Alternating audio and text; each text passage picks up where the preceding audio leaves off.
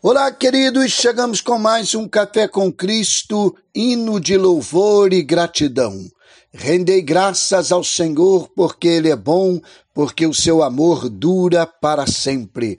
1 Crônicas 16, 34. Louvar é falar bem. Relacionado a Deus é falar bem dele e de seus feitos. E é isso que Davi faz. A gratidão do poeta rei tem fundamentos bem sólidos, bondade do Senhor e amor eterno.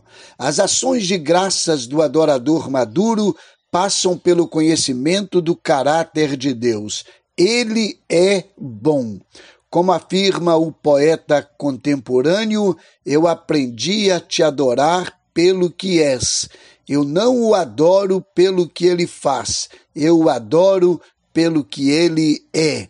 Seu amor é eterno, na linguagem do poeta, dura para sempre. Não está condicionado ao que o adorador venha fazer. Esse deve adorá-lo sempre, porque sua bondade e seu amor não têm fim. Quem adora a Deus pelo que ele é, nunca deixará de o adorar. Agradeça a Deus os benefícios que ele tem feito a você, lembrando que as bênçãos são imerecidas.